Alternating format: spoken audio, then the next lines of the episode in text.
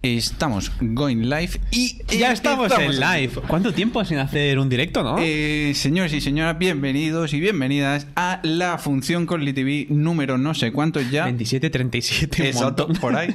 Y hoy traemos una función en directo interactuar por el chat, por favor, porque os leemos vuestros consejos para Hmm. ser productivos en un día como desarrollador. Exactamente, vamos a simular un día nuestro de que entramos a trabajar, empezamos a hacer cositas y vamos a ver esos pequeños tips para poder optimizar nuestro día a día. Exacto, ya os estáis dando, percatando, hay eh, ojo a visor por el chat de las novedades y es que tenemos el nuevo estudio con maderita de Hmm. Maderita, roble maderita fina. guapa, ¿eh?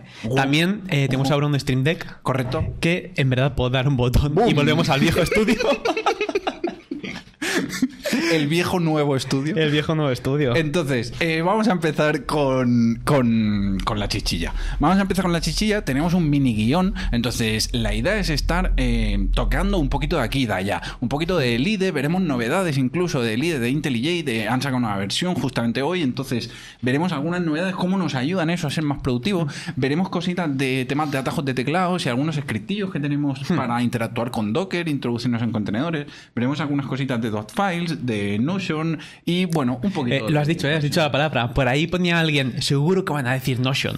Con- eh, check. Eh, el, bingo, el bingo de Colly TV lo podéis hacer desde casa.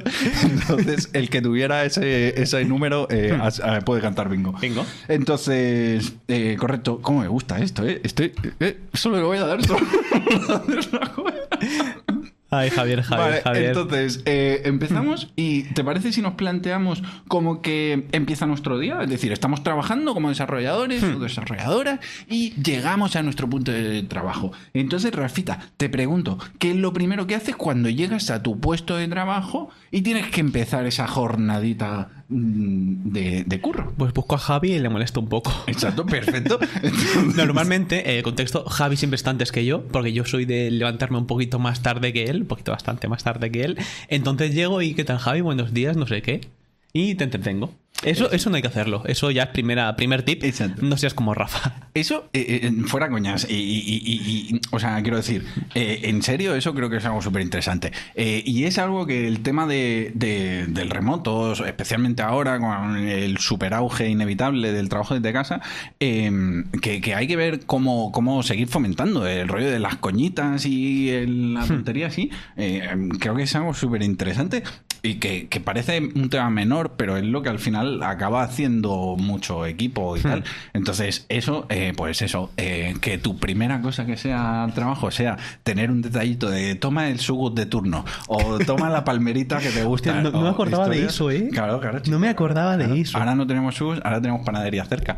Pero, pero algún... No, no, bakery. Bakery, exacto. No es panadería, tenemos bakery cerca. Entonces, alguna historia así, eh, pues está guay eh, fomentar eso. Entonces, en temas de trabajo en remoto, trabajo desde casa, pues bueno, pues oye, eso se traduce en un meme o en alguna tonterieta así por el Slack. Algo y a que sea divertidito. Entonces, ahora ya sí, Ahora ya estamos sí. asentados, eh, hemos hecho el troleo de turno, el troleo del día. Eh, ¿Por dónde empezamos nuestro día, Entonces, señor? nuestro día normalmente suele empezar haciendo una mini daily, llamámosle daily, llamámosle recap, llamámosle alinearnos, llamámosle lo que queréis llamarle. Y así empezamos el día. Entonces, esto se puede hacer el típico stand-up de nos ponemos de pie y hablamos, o se puede medio preparar un poquito en un Notion. Un Notion bonito donde tenemos el template de daily, lo que fuera, y aquí cada uno, más o menos como se gestione, a nosotros lo que nos viene muy bien es en lugar de decir, ayer hice estas tareas, yo voy a hacer estas, es ver, eh, oye, eh, tengo esto que me bloquea, y centrarnos en lo bloqueante más que en las otras cosas. Exacto. Eh, es, es- es una de las cosas que cambiamos al respecto de las dailies, la dinámica y más allá de la herramienta que te facilite más o menos hacer ese tipo de dinámicas, lo interesante aquí está, lo contamos en profundidad en el curso de Notion, pero lo interesante está en, en eso, en, en torno a qué hacemos girar eh, esa ceremonia llamada daily, que viene a ser el punto de sincronización donde básicamente intentamos identificar bloqueos y demás. Y justamente ahí también eh, una de las cosas que bajo nuestro punto de vista también tiene cabida en las dailies es, es el, hacer equipo. Es decir, especialmente cuando fomentamos el trabajo en remoto y el trabajo desde casa, ese fomentar equipo, ¿qué quiere decir? Pues que cuando estás en la oficina o lo que sea, eh, una de las cosas que hacemos de forma natural es hostia, descubro un atajo de teclado, descubro un comandito, miro una web y descubro esos pequeños descubrimientos, me refiero. Eh, cuando los tienes, eh, inevitablemente recurres al compañero o compañera que tengan más al lado y, hostia, hostia, mira cómo mola esto. Y al final eso acaba haciendo mucho de la percepción que tiene nuestro equipo de nuestro perfil, yo creo. O sea, eh, aunque sean tonterías no estrictamente relacionadas con el trabajo. Es divertido, pero a veces hay tonterías. Por ejemplo, una de las cosas típicas que hacemos muchas veces al día seguramente, y más depende del tipo de la empresa, es, oye, entro y abro mi ID de confianza, sea IntelliJ, Visual Studio Code, BIM o lo que, lo que usemos, pero eh, abrimos un proyecto. Quizás tenemos cinco proyectos y vamos a abrir directamente uno. Entonces, ¿cuántas veces hacemos el. que es una chorrada optimizar, ¿eh? Hacemos el clic, abrir proyecto, open, no sé qué, o que abra el anterior y lo cerramos y abrimos. Y chorradas estas que ya se pueden medio optimizar al día a día. Entonces, mira, mira, mira, mira, mira qué cambio, ¿eh? Qué Por ejemplo, fino, aquí eh, ignoremos el fondo este. Eh, voy a quitar esto, pum, Dale, dale. quito esto de spoiler. Dale. Vale, imaginemos que estamos aquí, eh, abrimos nuestro ordenador, entonces yo quiero abrir un proyecto. Puedo abrir el IntelliJ, el IntelliJ, lo que fuera, bla, bla.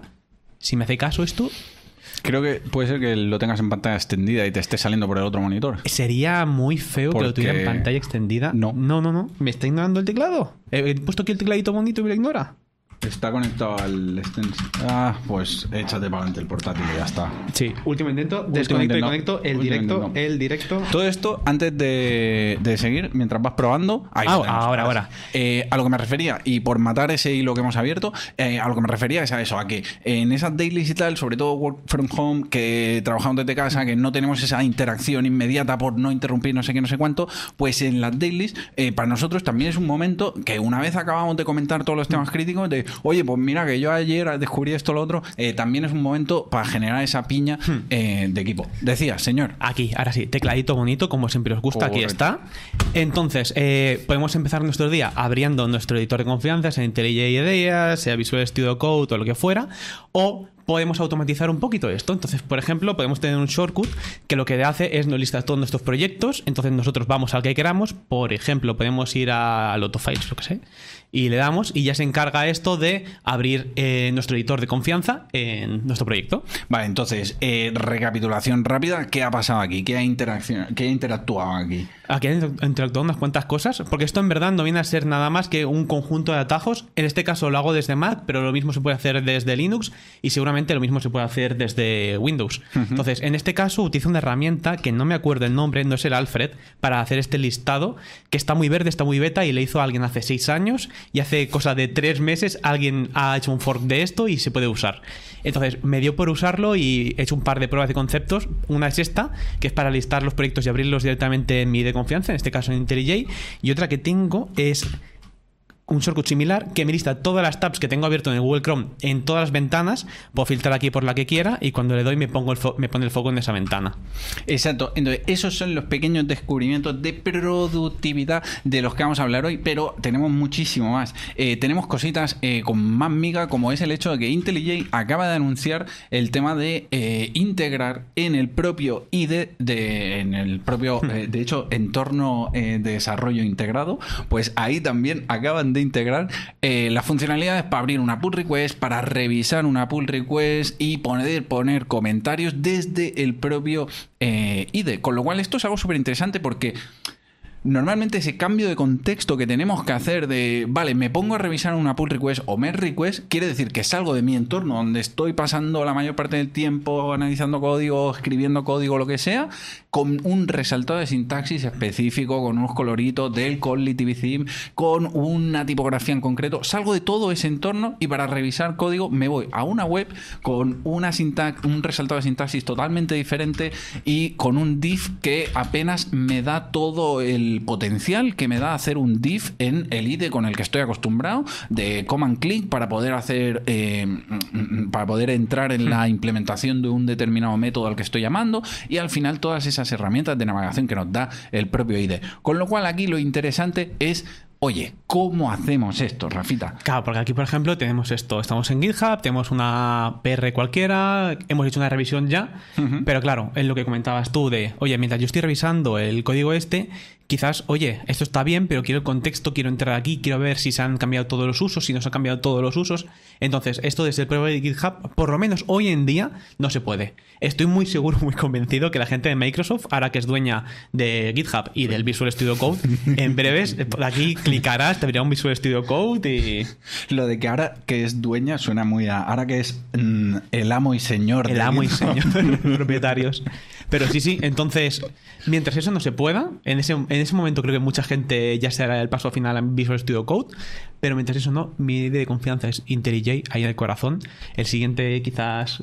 Ahí ponía alguien de Emacs, un Emacs, un Beam, estaría divertido, ¿eh? Yo lo tengo muy lejos, ¿eh? Tirarme a un beam así a la- de cabeza yo y tal. estuve Uf. en la época de Clojure, estuve con Emacs un tiempo y la verdad que mola. Mola mucho porque te sientes súper hacker, pero acordarte de todo. Hmm. Y mola mucho porque tienes como todo el entorno embebido y miraba el Twitter desde el Emacs y el correo desde el Emacs. Pero a veces el sentimiento hacker no compensa. Estamos de acuerdo. Aquí pasa una cosa también, conforme van integrando herramientas, al final Intel y IDEA o derivados de la familia JetBrains, como por ejemplo PHP Storm, PyCharm, etcétera, eh, al, al final, si nos fijamos, cada X meses lo que hacen es aglutinar una, una funcionalidad que antes o bien hacías desde la consola o bien tenías un programita específico. Ah, Estoy hablando, por ejemplo, de, oye, interaccionar con bases de datos para consultas rápidas y analizar cualquier cosilla y tal. Esto antes, por ejemplo, mm, yo particularmente, creo que tú también lo usabas, eh, tirábamos de SQL Pro. Eh, una aplicacióncita para Mac que va de lujo para conectarte a bases de datos SQL y eh, súper ágil y demás. Pues esto ya lo integró. eh, de hecho, sacaron un ID específico para gestión de base de datos que es DataGrid y eh, esa funcionalidad las integran de hecho también en IntelliJ IDEA o PHP Storm y demás. Entonces ya se comieron las funcionalidades que vendríamos haciendo con el cliente de SQL de consola o con SQL Pro. Luego vino el tema de comerse, de integrar también la parte, digamos, de, de- de gestión del Git. De, a nivel de visualizar las ramas y todo eso, pues lo podías seguir haciendo, lo puedes seguir haciendo desde la consola. Yo particularmente también soy muy eh, fan de las interfaces gráficas que me hacen un árbol de gráficos y que con un drop down puedo decir, no, no me muestres este tipo de cómic o este tipo de ramas y personalizar ese, visu- ese- esa visualización. Dilo, dilo, dilo. Entonces yo usaba SourceTree. Pero, Pero, pero, a día de hoy, gracias a que IntelliJ integra también todo el tema de visualización de ramas y demás de forma finísima, incluso mejor que SourceTree, pues ya también no sales de ese contexto, de esa ventanita que representa el IntelliJ. Y a día de hoy lo hacen nuevamente con el caso de revisar pull request. Con lo cual, ¿cómo lo hacemos? Cuéntanos. Aquí lo vamos. Lo más importante, primero, para hacer el setup este, para poder hacer revisar pull request, eh, Command Shift A, Control Shift A, entiendo en Windows y en Linux para hacer esa acción. Y buscamos aquí pull request. Entonces, por un lado, se nos abrirá el menú este de pull request. Y para esto hemos de tener configurado GitHub desde el propio IntelliJ, PHP Storm, PyCharm o lo que utilicemos. Entonces, para eso, otra vez Command Shift para ir a los settings más rápidamente. Y aquí buscamos GitHub. Y le damos y el plan de preferencias hacemos login con nuestra cuenta de GitHub desde el propio ID. Entonces, una vez tengamos esto hecho, ya podremos acceder a este menú de pull request que vemos aquí, el cual podemos crear pull request desde el código, como ya podíamos hacerlo antes desde IntelliJ, o podemos revisar las que ya existen. Que eso está muy guapo, porque te abre este menú. Este menú bonito que por un lado me dice qué ficheros han cambiado, que puedo hacer un command D como siempre y ver el div. Esto es gloria, esto es gloria. Es que esto ya solo espérate, porque eh, eh, esto merece la pena ser destacado. Si nos fijamos en esta ventana, lo que está pasando arriba, tenemos una barrita que, por ejemplo, nos deja seleccionar opciones como, oye, ignórame las diferencias de eh, espacios en blanco eh, o haz un trim de white space, lo que sea, opciones de personalización, de ajustes del div para temas de espacio en blanco o saltos de línea y demás. Y ojo al loro también con el highlight words, porque esto estamos hablando de que a mí es lo que me da la vida, de oye, no, dentro de que ha cambiado esta línea, dime qué caracteres realmente o qué palabras son las que realmente han cambiado. Entonces, el que me resalte eso realmente es lo que me agiliza mucho más la corrección y todo eso de forma integrada en la sintaxis de colores, eh, resaltado de sintaxis que ya estamos acostumbrados. No, y eso está guapísimo porque te permite hacer todo lo que se puede hacer desde el propio GitHub. O sea, si yo voy ahora, vuelvo aquí al GitHub y veo aquí, por ejemplo, este comentario de React Return Type, si vuelvo por aquí en algún lado de este fichero o del siguiente, que me puedo mover con mis atajos habituales entre ficheros y tal que ya conozco, pues puedo buscar ese comentario, verlo otra vez Y lo mismo, si aquí puedo hacer una sugerencia de, oye, no me gusta este código de esta forma, por favor, hazlo de esta otra y te hago una sugerencia para que sea un clic y ya está de commit, aquí también se puede hacer. Vale. Cabe decir que hay un una pequeña limitación hoy en día y es que GitHub ya te permite hacer eh, sugerencias de múltiples líneas de código Sí,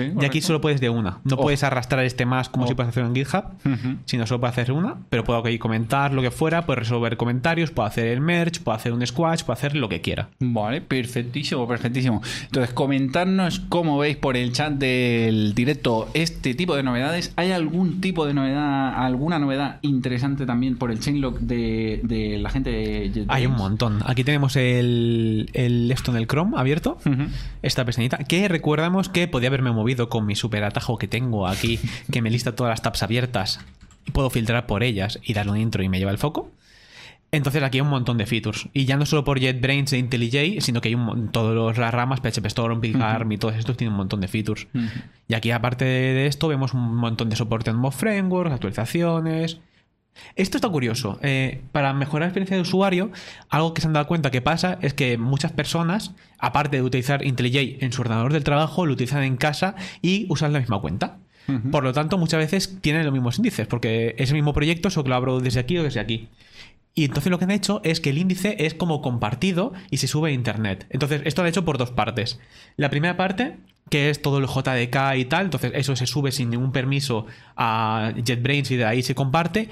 Y otro que son los índices propios de tu código. Entonces, a esto de aquí están a un work in progress. Aquí sí tendrás que darle permiso porque tu código, bueno, los índices de tu código que contendrán parte de tu código van a estar subidos en repositorios de JetBrains, pero para que puedas tener esta sincronización. Supongo que estos son pasitos que ya están dando la gente de JetBrains para al final hacer que el IDE sea una interfaz y que toda la capacidad de cómputo realmente no esté en local. A nivel, hablo de gestión de los de indexar el código para poder bu- buscar y demás, sino que eso suceda eh, en, en- en un servidor de ellos y que tú puedas editar el código al final en un navegador y puedas hacer per programming y todo eso que han prometido para este 2020, pues, eh, pues que se vayan llevando a cabo. Sí. Porque el tema del per programming hay algunos plugins y tal, pero la verdad que no tienen la misma No, experiencia que, por ejemplo, no. con Visual Studio Code, que tienes el plugin Uh, de LiveShare. Que, encima eso- hace poquito lo han puesto gloria. que mientras estás con el live share puedes hablar como si fuera una- un chat de voz, como si fuera el Claro, Discord. Entonces claro. estás ahí Claro. en plan divertido, pay programming más guapo. Entonces ahí se han quedado un poquito atrás la gente de IntelliJ IDEA, pero todo lo demás eh, lo tenéis y tenéis además, eh, destaco que me acuerdo ahora, eh, seis meses gratis de la licencia de IntelliJ si hacéis el curso que tenéis en pro.codely.tv de IntelliJ, simplemente ahí después del primer vídeo del curso eh, rellenáis el formulario y os enviamos un código de seis meses gracias al acuerdo que tenemos con la gente de JetBrains y seguimos con las novedades. Eh, Rafita, Hay otra aquí de novedad de en esto de IntelliJ. Voy a que- sacar- ¿Qué vas a hacer? ¿Qué vas a hacer? La chuletilla. La No, no, no. chuletilla. Eh, que aquí puedes escribir cual comandito, por ejemplo, git status. Sí.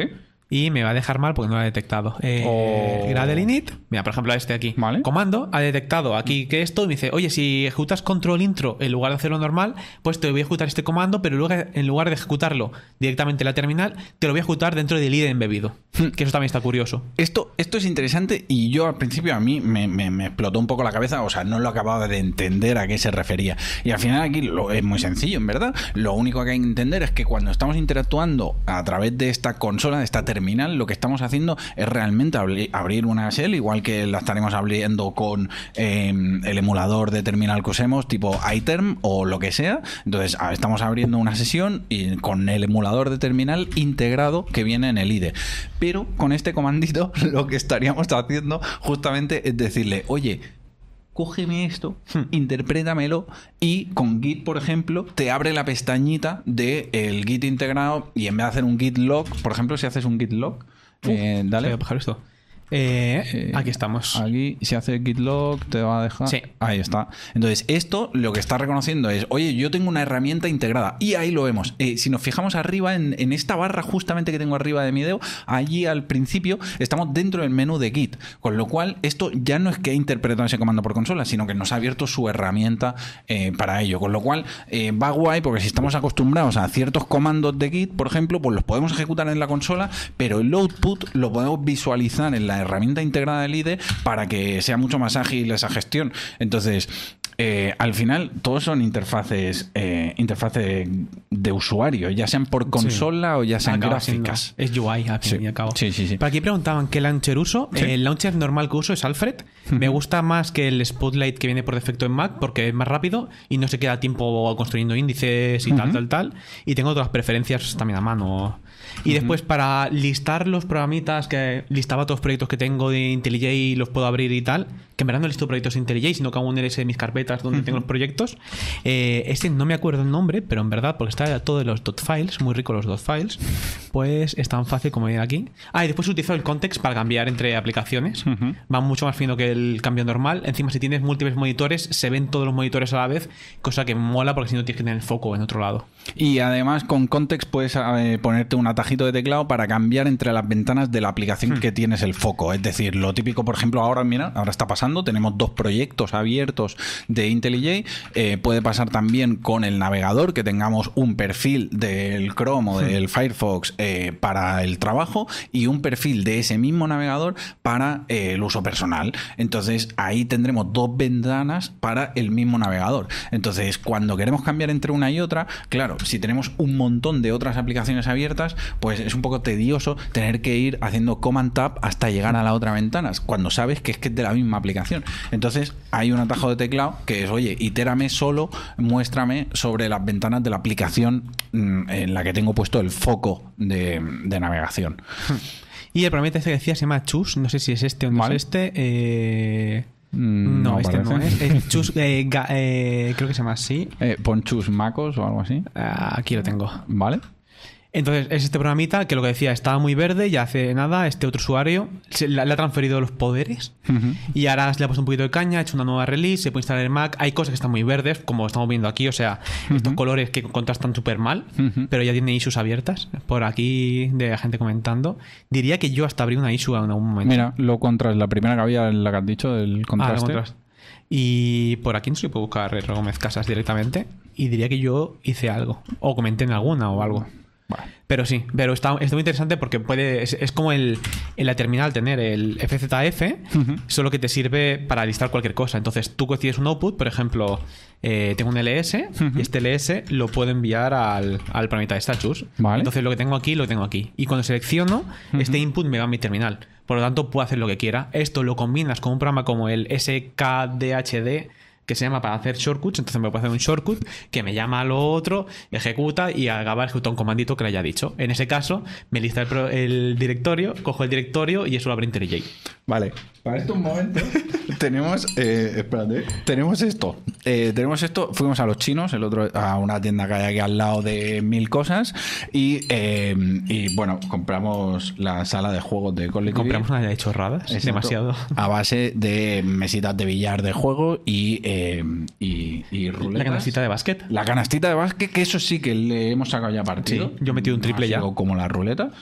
Y compramos también esto, que el funcionamiento es bastante curioso. Yo no sabía bien cómo funcionaban estos timbres.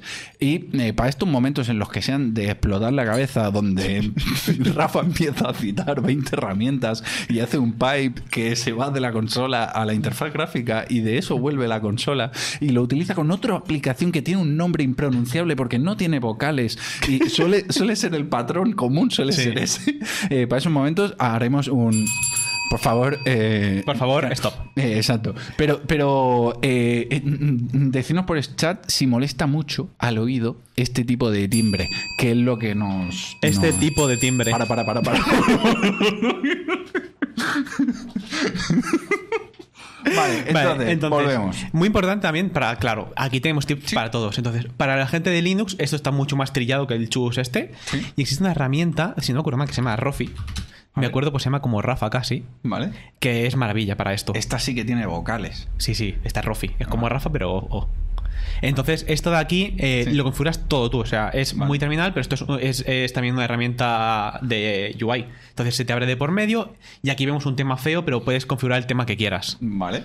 Eh, ojo, también una herramienta que no hemos comentado y que eh, eh, de las más útiles y a lo mejor absurdas para mucha gente, pero es el bartender.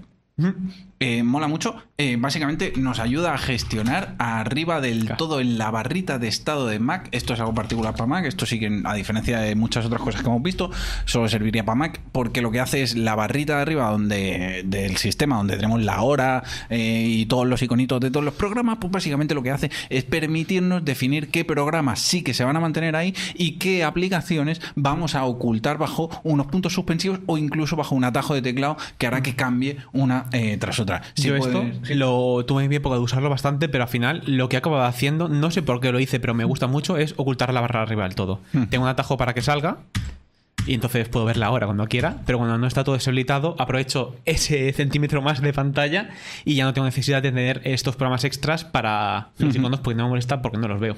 En mi caso, por ejemplo, eh, tengo eStats menus, si le das ahí, eh, básicamente la típica aplicacioncita esta que te hace gráficos de uso de CPU, de memoria, de disco y tal, y, eh, y- y te pone esos gráficos en la barra de estatus, con lo cual ya mm, voy a estar comprometiendo un gran espacio de la barra estatus por este tipo de iconitos y tal. El calendario me mola mucho porque puedes ver el calendario tipo mes y, y es de las aplicaciones por las que pago a gustísimo porque me encanta. Entonces, Yo eh, uso otra, no me acuerdo del nombre. De solo para el calendario, ¿no? Sí, una de calendario. y Si hace botón derecho, ahí a lo mejor te sale Sí, el nombre o algo. en- para Eh, que salir por ahí. Eh, dato. Dato. Pues mira. Ojo al dato. Exacto. Si os interesa ese tipo de cosas, pues ahí lo tenéis. Y el kit de la cuestión es que eso ya me compromete un gran ancho de la barra, con lo cual muchas veces no me aparecen, sobre todo en el portátil 13 pulgadas, no me aparecen eh, algunos iconos de aplicaciones porque a la que abra una aplicación que tiene muchos menús, pues ya se lo va a comer. Entonces, eh, en mi caso sí, dejo solo los iconos del eStats y creo que mm, dos tonterías más como principal y todo lo demás lo oculto con un atajo de teclado para cambiar eso. Y ahí Pero vamos. sí, es todo, eh, es ver patrones que hacemos, cosas que hacemos muchas veces al día y buscar un atajo, una forma de optimizar. Vale. Luego, otra cosa eh, interesante, cambiamos de tercio. Hemos hablado ya de tema de revisión de Sí. pull request. Hemos hablado un poquito de las novedades de IntelliJ. Eh, ya sabéis, nueva versión que han publicado hoy. Y eh, también está el tema de los dot files. Files muy fino. Eso sí que es automatizar todo. Eh, los hemos visto un poquito antes, ¿no? Eh, como siempre, tengo mi atajillo para ir a los proyectos y aquí puedo filtrar dot files. A ver, a ver, a ver. Finísimo esto, ¿eh? ¿Qué son los files? Pero cuéntanos. Los dot files no vienen a ser nada más que los típicos ficheros que tenemos de configuración en nuestro directorio. Vale. Eh, por ejemplo, aquí hacemos esto y un grep, un grep de punto. Aquí vemos. Perfecto. Entonces vemos todos los ficheritos que empiezan con un punto, de ahí viene el nombre de .files. Son todos esos ficheritos que acaban guardando configuraciones en nuestro sistema, sea la configuración del terminal, la configuración de X programas. Mira, comentan por el chat, eh, primer comentario que vamos a destacar, porque es que justamente ayer lo hablábamos, eh, dice Saúl Blanco, dice, ¿qué opináis de los styling eh, WM, Windows Manager? Y, y opinamos eso, Gloria bendita, ayer justamente eh, conocíamos i3, pero lo malo es que solo es para Linux, porque al final son eh, gestores de ventanas que evidentemente pues están hechos para el sistema operativo bajo el que operan. Eh, y buscábamos alguna alternativa para Mac que tuviera sentido. Y entonces descubrimos una que empezamos a ver cómo funcionaba y tiene tal. muy buena pinta. Y tiene muy buena pinta. Aún no la hemos probado, Saúl. No te podemos decir por derecho qué tal funciona y tal. Pero lo que vimos en la web, porque estuvimos ahí perdiendo nuestro ratillo ejando un ojo. Y sí, eh, Windows Manager a tope con eso. Mientras tanto, lo que sí que usamos, eh, es decir, en Mac no usamos Windows Manager, lo que sí que usamos, eh, como por ejemplo, o sea, no usamos Tiling Windows Manager, que lo que hace básicamente es repartirte el espacio en base a las ventanas que tengas abiertas y no tener ningún hueco. Eh, no sé si habrá algún vídeo o algo así para que la peña Sí, ahora le doy. Pero básicamente esto aquí te permite eh, Tiling Manager súper potente, el equivalente, muy entre comillas, del i3 de Linux así para Mac, Exacto. o el BSPW que mola aún más. Y esto. Y lo que sí que tenemos ahora mismo, que yo voy a probar esto de todas formas, Hmm. es eh, yo utilizo el, con- el context, no, el, espectacle. El espectacle. ¡Uh! uh, uh, uh, uh, esta uh, fiesta, esta fiesta. fiesta, esta fiesta. Eh, a ver. Ahora, ahora. Vale. Yo utilizo el espectacle, el cual permite eh, poder hacer esto. Entonces, con shortcuts de pantalla, si quiero izquierda Chrome, derecha la terminal, tengo también un shortcut para abrir la terminal directamente, eh, que uso Control Alt Windows espacio. Entonces, eh, así me lo quiero poner así, o quiero ir así y ponerlo así. Es muy cómodo. Cabe decir que es mucho más cómodo si tienes algo como el Java y este, vamos a ver un vídeo que comentabas, porque eso es brutal. Porque Exacto. Vamos por partes. En este caso, eh, cosas como Spectacle o eh, Magnet, yo utilizaba hasta antes de ayer, creo que lo cambiamos, ¿no? Eh, venía utilizando Magnet, que es una aplicación justamente para eso, ¿no? Que defines un atajo de teclado y lo que veíamos ahora que hacía Rafa, redimensiona y posiciona la ventana en, eh, en función de ese atajo de teclado. Por ejemplo, eh, Command Alt izquierda, pues te lo pone en la mitad de la pantalla partido a la izquierda. Command Alt derecha, pues te pone esa ventana a la derecha y con eso puedes ir jugando. Pero al final, si te lo paras a pensar, lo único que estás haciendo es eh, distribuir eh, el espacio de tu, de tu escritorio. eh, o de tu monitor en función de eh, las ventanas que tienes abiertas, con lo cual estás haciendo tú manualmente lo que haría un Tiling Window Manager, que es lo que estamos viendo aquí, que redimensiona todas las ventanas en función de la que sea. Y te creas espacios. Encima en Mac hay una cosa que va mal, es que si te creas tus espacios de Mac, hay transición y no puedes quitarla. Entonces no cambias tan rápido ventanas. Y esto aquí por debajo, lo que hace es, en verdad está todo en un espacio y te va ocultando y mostrando. Entonces está bastante guapo. Cabe decir que se nota un poquito que no es nativo como podría ser un i3 o un BSP. Pero después, por otro lado, la gente de Linux, yo recomendaría, está la gente de Sackless. eh, que hacen programas súper guapos, entre los cuales tienen este DWM, que es un gestor de ventanas, pero en plan que su filosofía es no queremos ficheros de configuración, no queremos nada, simplemente un header en C, una cabecera, que es la config, tú te lo recompilas y tienes tu versión recompilada para ti.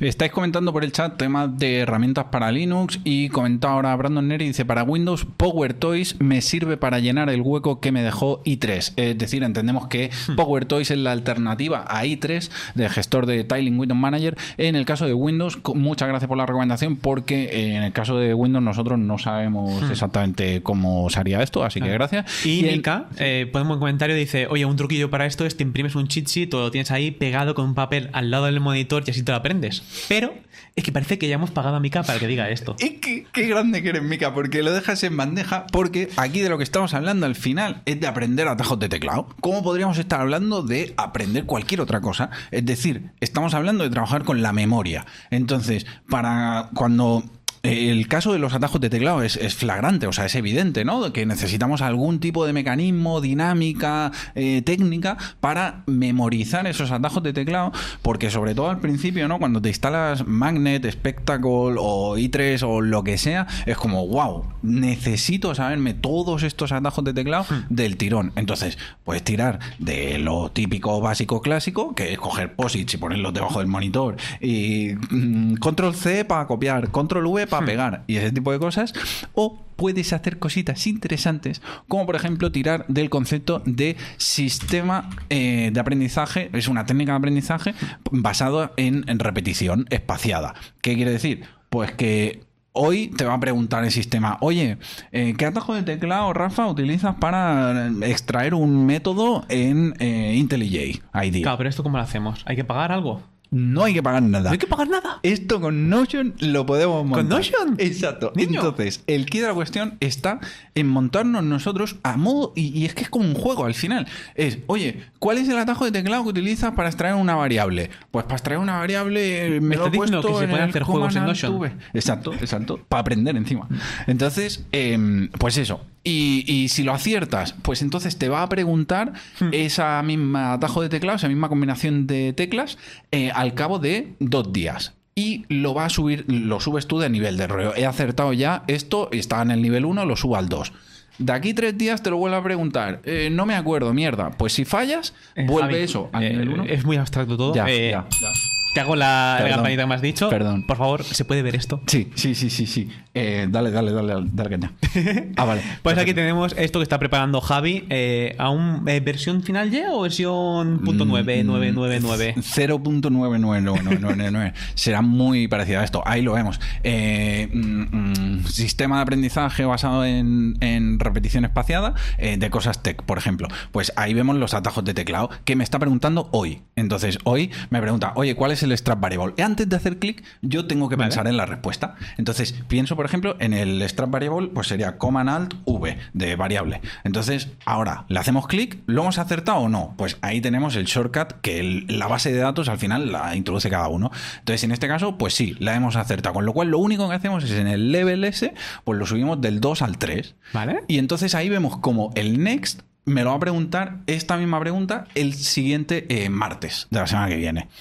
Imaginemos que llega el, es el martes y la volvemos a acertar. Si lo pones en el 4, al final lo que estamos haciendo es que ahora me lo va a preguntar el 17 de agosto y es exponencial al final y el exponente es el nivel. Con lo cual va espaciando cada vez que aciertas aún más ese concepto. ¿Y si fallas?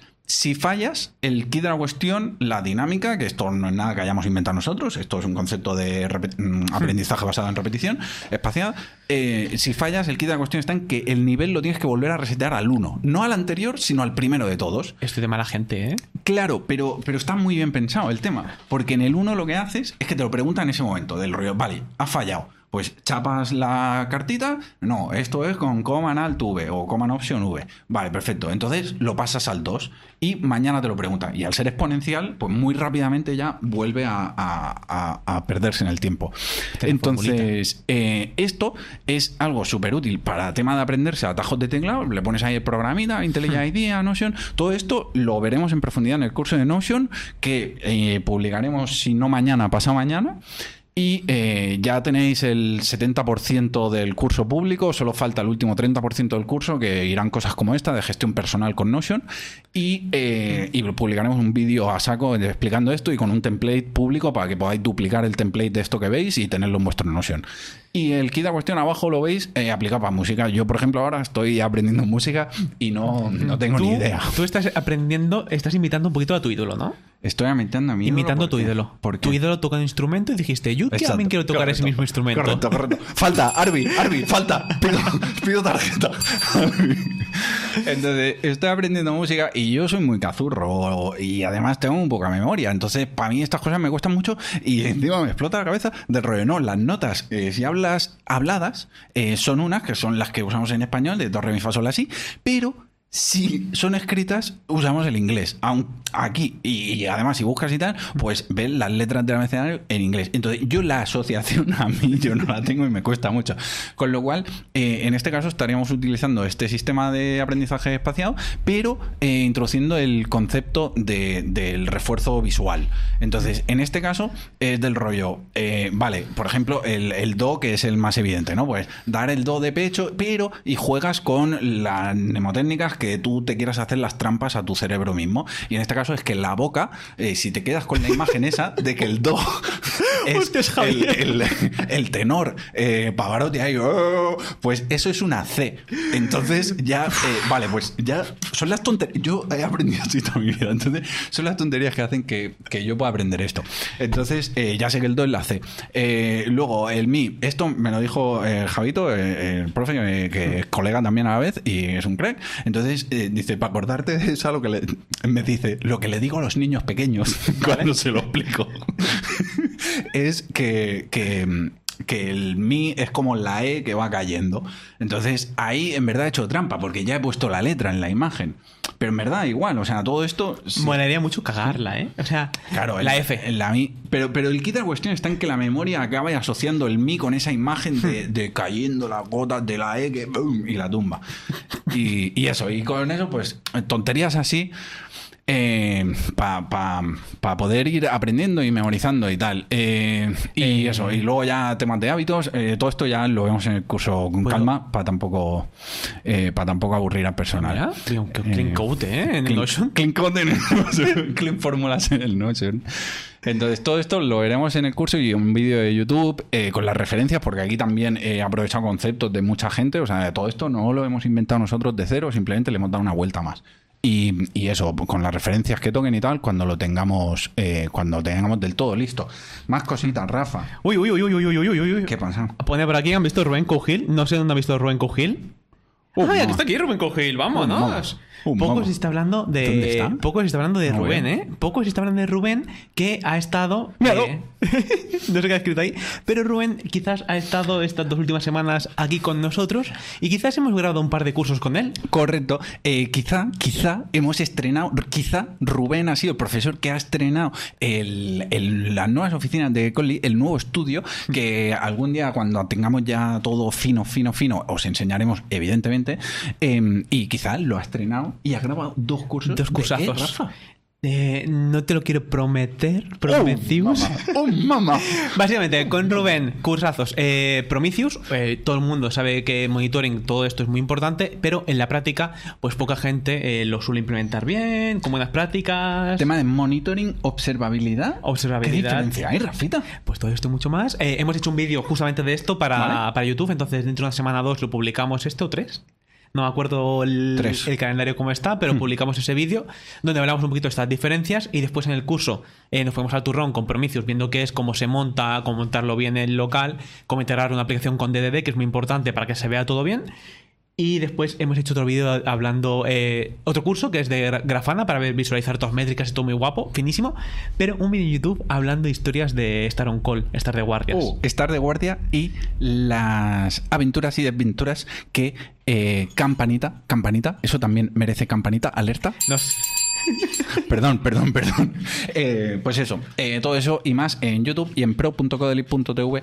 eh, vuestra plataforma de confianza. y queda un punto de productividad que teníamos apuntado en la chuleta Uh, y que a mí uh, cuando me lo enseñó Rafita fue como. Espera, espera, espera. Antes de nada, voy a pararte, voy a interrumpir, porque aquí han hecho la pregunta típica y yo quiero hacer el tutorial. A ver, ¿el qué? ¿De Quiero qué? hacer el tutorial de cómo salir de BIM.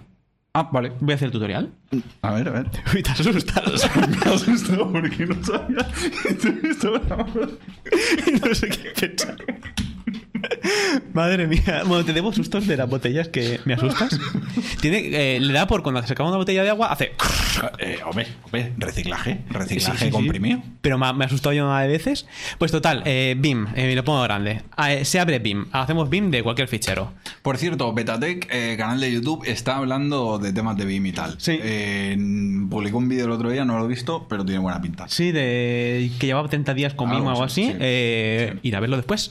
Entonces, salir de BIM. Le dais dos puntitos, ¿Mm? Q. De kit. ¿Cómo? Toma. Intro.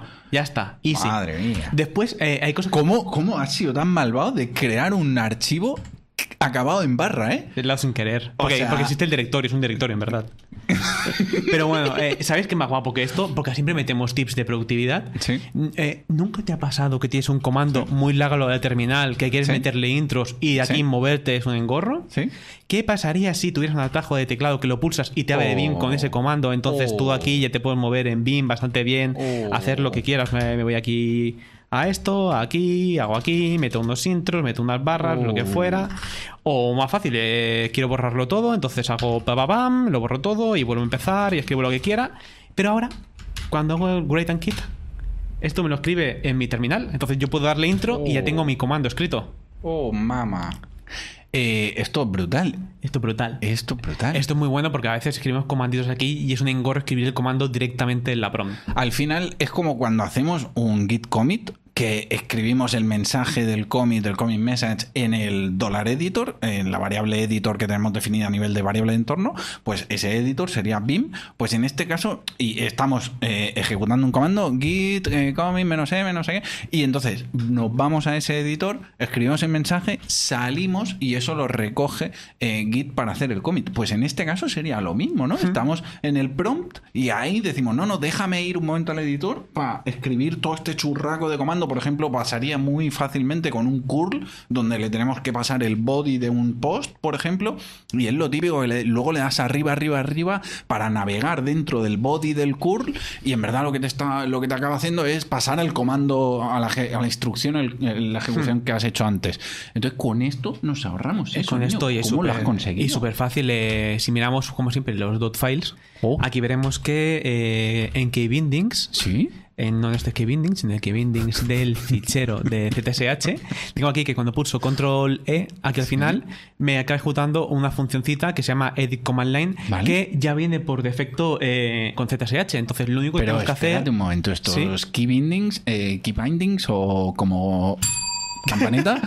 Eh, ¿Dónde están definidos? ¿Para qué? ¿Quién los recoge? ¿Cómo, cómo, cómo se pueden ejecutar? Vale, esto básicamente, eh, por un lado es ZSH que carga un- una serie de ficheros y eventualmente, tal y como lo tengo configurado, como vemos también en el curso de .files, acaba cargando ese fichero que se llama keybindings.zsh. Vale. Aquí lo que tengo hecho por un lado es, oye, cárgame este comando que por defecto no viene cargado. Sí, Después, eh, Z en esto, me lo metes en caché, bla, bla, para que se pueda acceder rápidamente. Vale. Y al final me haces el bin que cuando pulso control E, yo me acuerdo de edit, me ejecutas el comando de edit command line que ya viene por defecto con ZSH. Vale. Entonces, al final lo que está pasando aquí, están interactuando varias cosas. Uno es ZSH, que es la shell que usamos, eh, con la que nos permite eh, definir estas instrucciones de, oye, eh, digamos, mm, bind, eh, vincúlame este, eh, este, este atajo de teclas, que sería el control E en ese caso, a esta instrucción. Entonces, eso lo provee ZSH, curso en pro.jli.tv de ZSH, tunea tu terminal con todo lo que estamos viendo. Luego están los dot files, que son los que arrancan todo esto para que cuando nos ponemos en un nuevo ordenador, abrimos un nuevo usuario o lo que sea, pues todo eso pase sin que tengamos que configurarlo manualmente.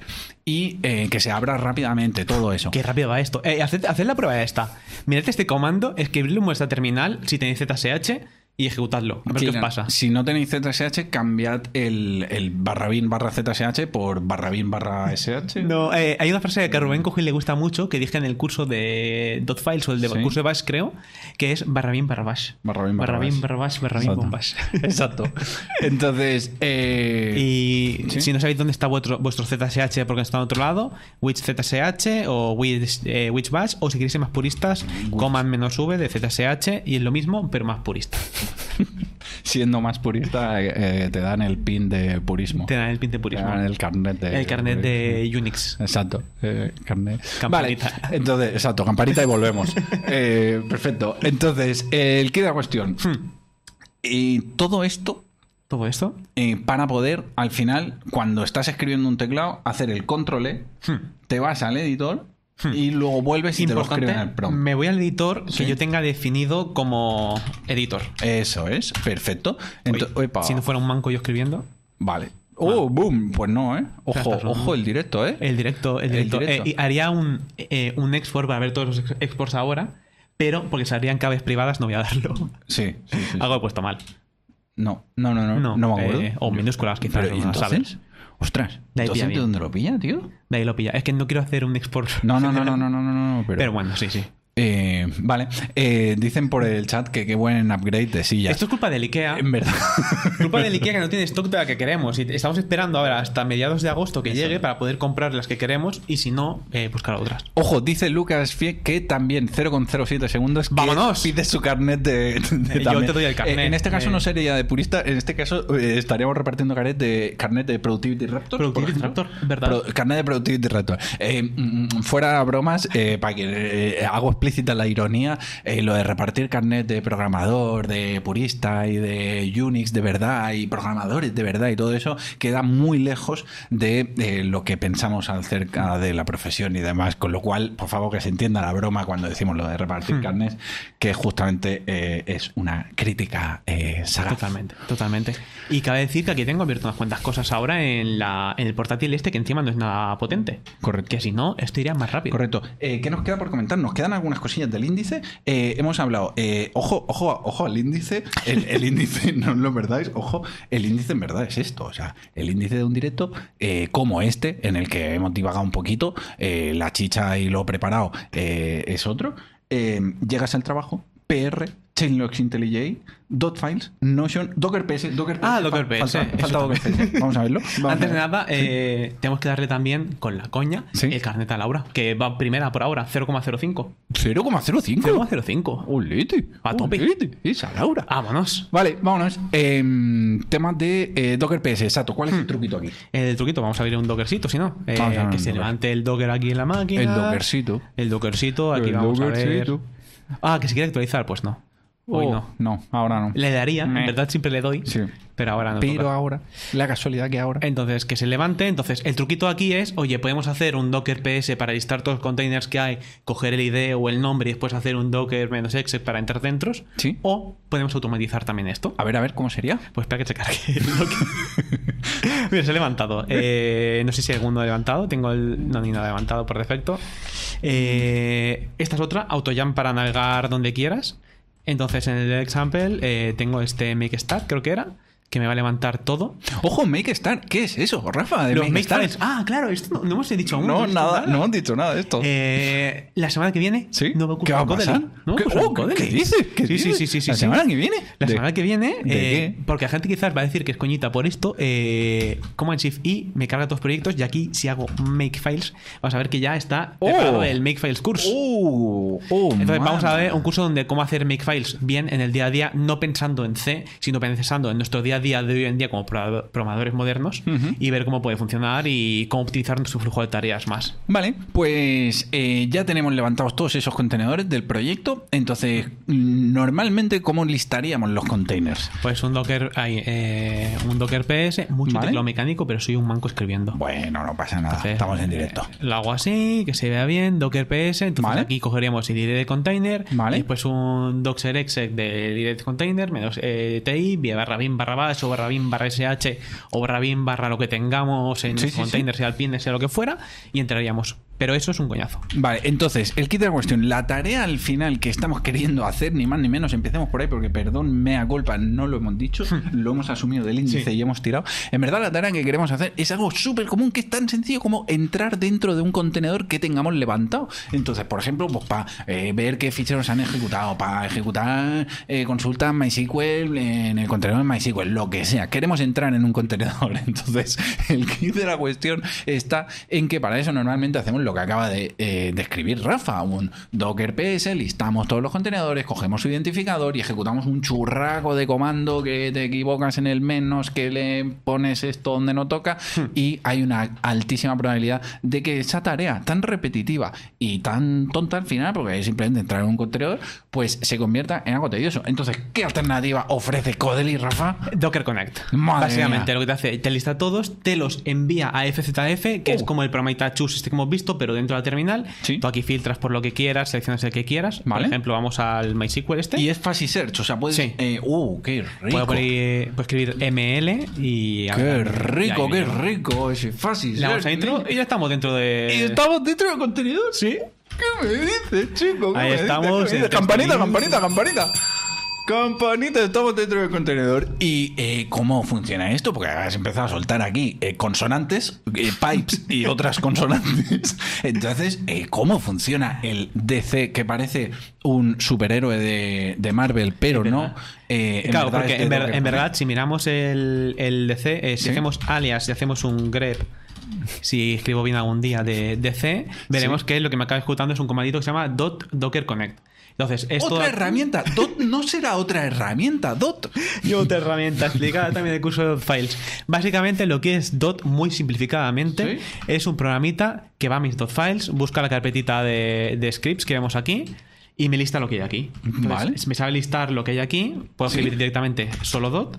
Me lista lo que hay aquí. ¡Oh, qué rico! Y después me dice a segundo nivel lo que hay. Me lee el readme de cada función para saber lo que hay. Vale. Básicamente, lo que, te- lo que hay en scripts son scriptillos. Y uno de estos scriptillos que tengo en la carpeta de Docker es este, este connect, que lo que me acaba haciendo es este Docker PS, me coge todo, me lo lista todo, me lo pone bonito, me lo pasa a FZF, aquí lo vemos. FZF, recordemos, ahí lo vemos, recibe un input a través del pipe ese anterior, que puede ser lo que sea, en este caso es los resultados del Docker PS que hacíamos nativamente, pero filtrados, tratados con AWK, herramienta de Unix, esta sí que la conocemos, esta ya viene por defecto y está entre nosotros desde hace ya bastantes Y años. si no, como siempre, tenemos el comandito TLDR, Eso es, eso es. donde pones lo que sea y te explica cómo usar el comando. Exacto. Lo brutal de TLDR es que nos da ejemplos rápidos y comunes. Eh, nosotros, por ejemplo, eh, siempre recurrimos a TLDR para, por ejemplo, tratar eh, temas de FFmpeg. Eh, FFmpeg, sí. O eh, también para otro que nunca me acuerdo bien, es el eh, mm, en YouTube eh, eh, para descargarme solo el audio de una canción de YouTube o lo que sea, pues siempre pongo el TLDR y nunca me acuerdo de los parámetros y tal. Y, y no, no o sea, es mucho más directo que, que un, que un man y ver todas las opciones y toda la descripción de las opciones y tal. Total, que estábamos hablando de FZF, recoge lo que le llega del pipe de cualquier otro comando de Unix, un LS, por ejemplo, y FZF lo que hace es listarnos eso de forma interactiva que nosotros podamos seleccionar uno de esa lista. Con lo cual, cuando hacemos el Docker PS, lo pasamos por eh, AWK, a Waka para los amigos, para poder coger simplemente el listado, el nombre de los contenedores de todo ese listado que nos daría el Docker PS, y con FZF lo que hacemos, ahí vemos la diferencia, si hacemos simplemente Docker PS y FZF, dale otra vez por favor, vemos que tenemos todas las columnas. No queremos eso, queremos tratarlo para que en el selector sea rápido eh, a la hora de visualmente buscar. Ojo que estás poniendo la Waka después del FZF. Exactamente. Eh, en verdad, en Bueno, el dotfile lo ya, puedo ponerlo antes, después. Esto es de lo que he seleccionado, me printas la primera columna. Vale, ok, perfecto. Entonces, aquí eh, estamos eh, visualizando en el FZF todas las columnas, pero una vez seleccionamos, el Aguaca lo que nos da es la primera columna del elemento seleccionado. Lo podríamos hacer el Aguaca antes del FZF para solo ver nosotros a la hora de seleccionar eh, aquellos parámetros que nos interesen, como por ejemplo sería el nombre del contenedor. Entonces, eh, qué rico, nombre, ¿eh? Y así ya podemos jugar, pues, pues tenemos este Container ID aquí. Eh, Container ID y podemos operar con ello y hacer lo que hemos dicho, el, el Docker con- conectarte. El XMOSIT y para adelante. Qué rico, Rafita, por Dios, qué bien, qué bien ha salido esta función, este directo. Eh, más cositas, Sin más errores, cositas. eh, sin errores. Eh, todo esto está explicado en detalle y tal, por favor, pro.codel.tv. Eh, si queréis apoyar y que sigamos haciendo estos directos, que nos lo pasamos fenomenal todos aquí, pues en pro.codel.tv tenéis, mira, madera, no tenemos madera. En pro.codel.tv tenemos... No hay madera. No hay madera, hay cursitos riquísimos. Muy ricos. Eh, y esto, y eh, la esta semana Notion, la semana que viene Makefiles. la otra empieza ya curso de Rubén Cougil de Prometheus.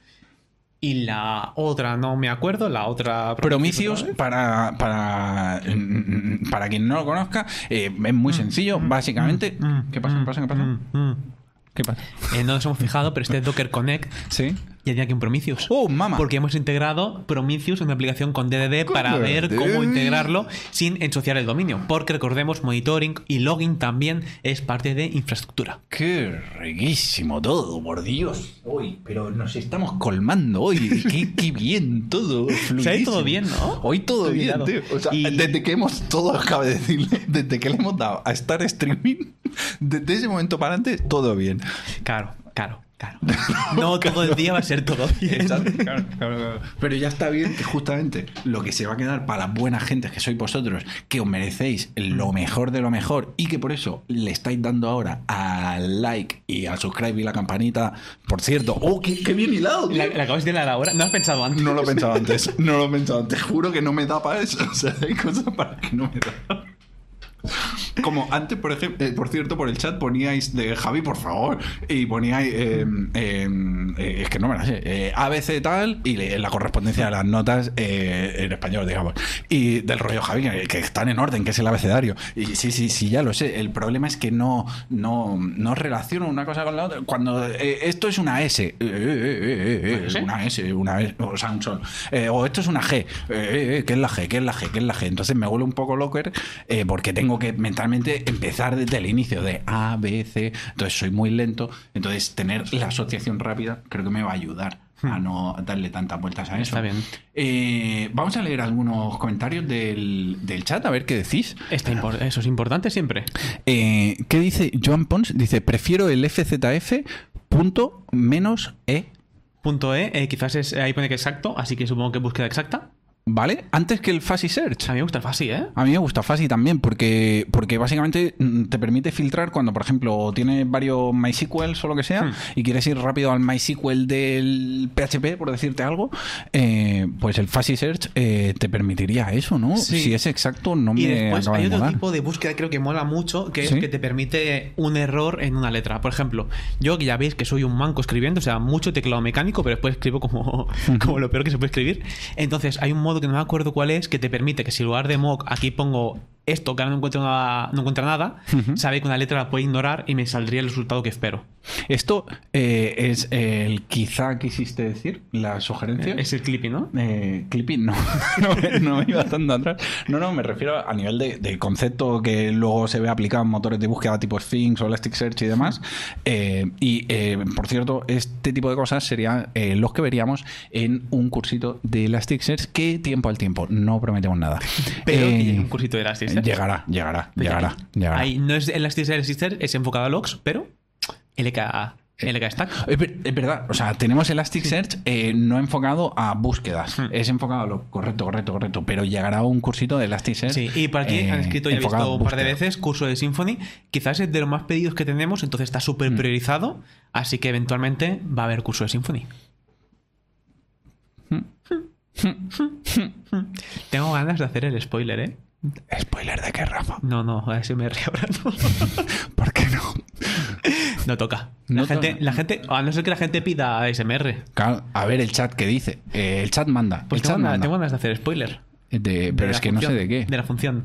Eh, De la nueva función. Mira, dice Leandro, dice, vaya crack Rubén, eh, la de Elasticsearch muy bueno. Pues mira, ahí lo tenía. Del- Digo del spoiler de la función. De la nueva.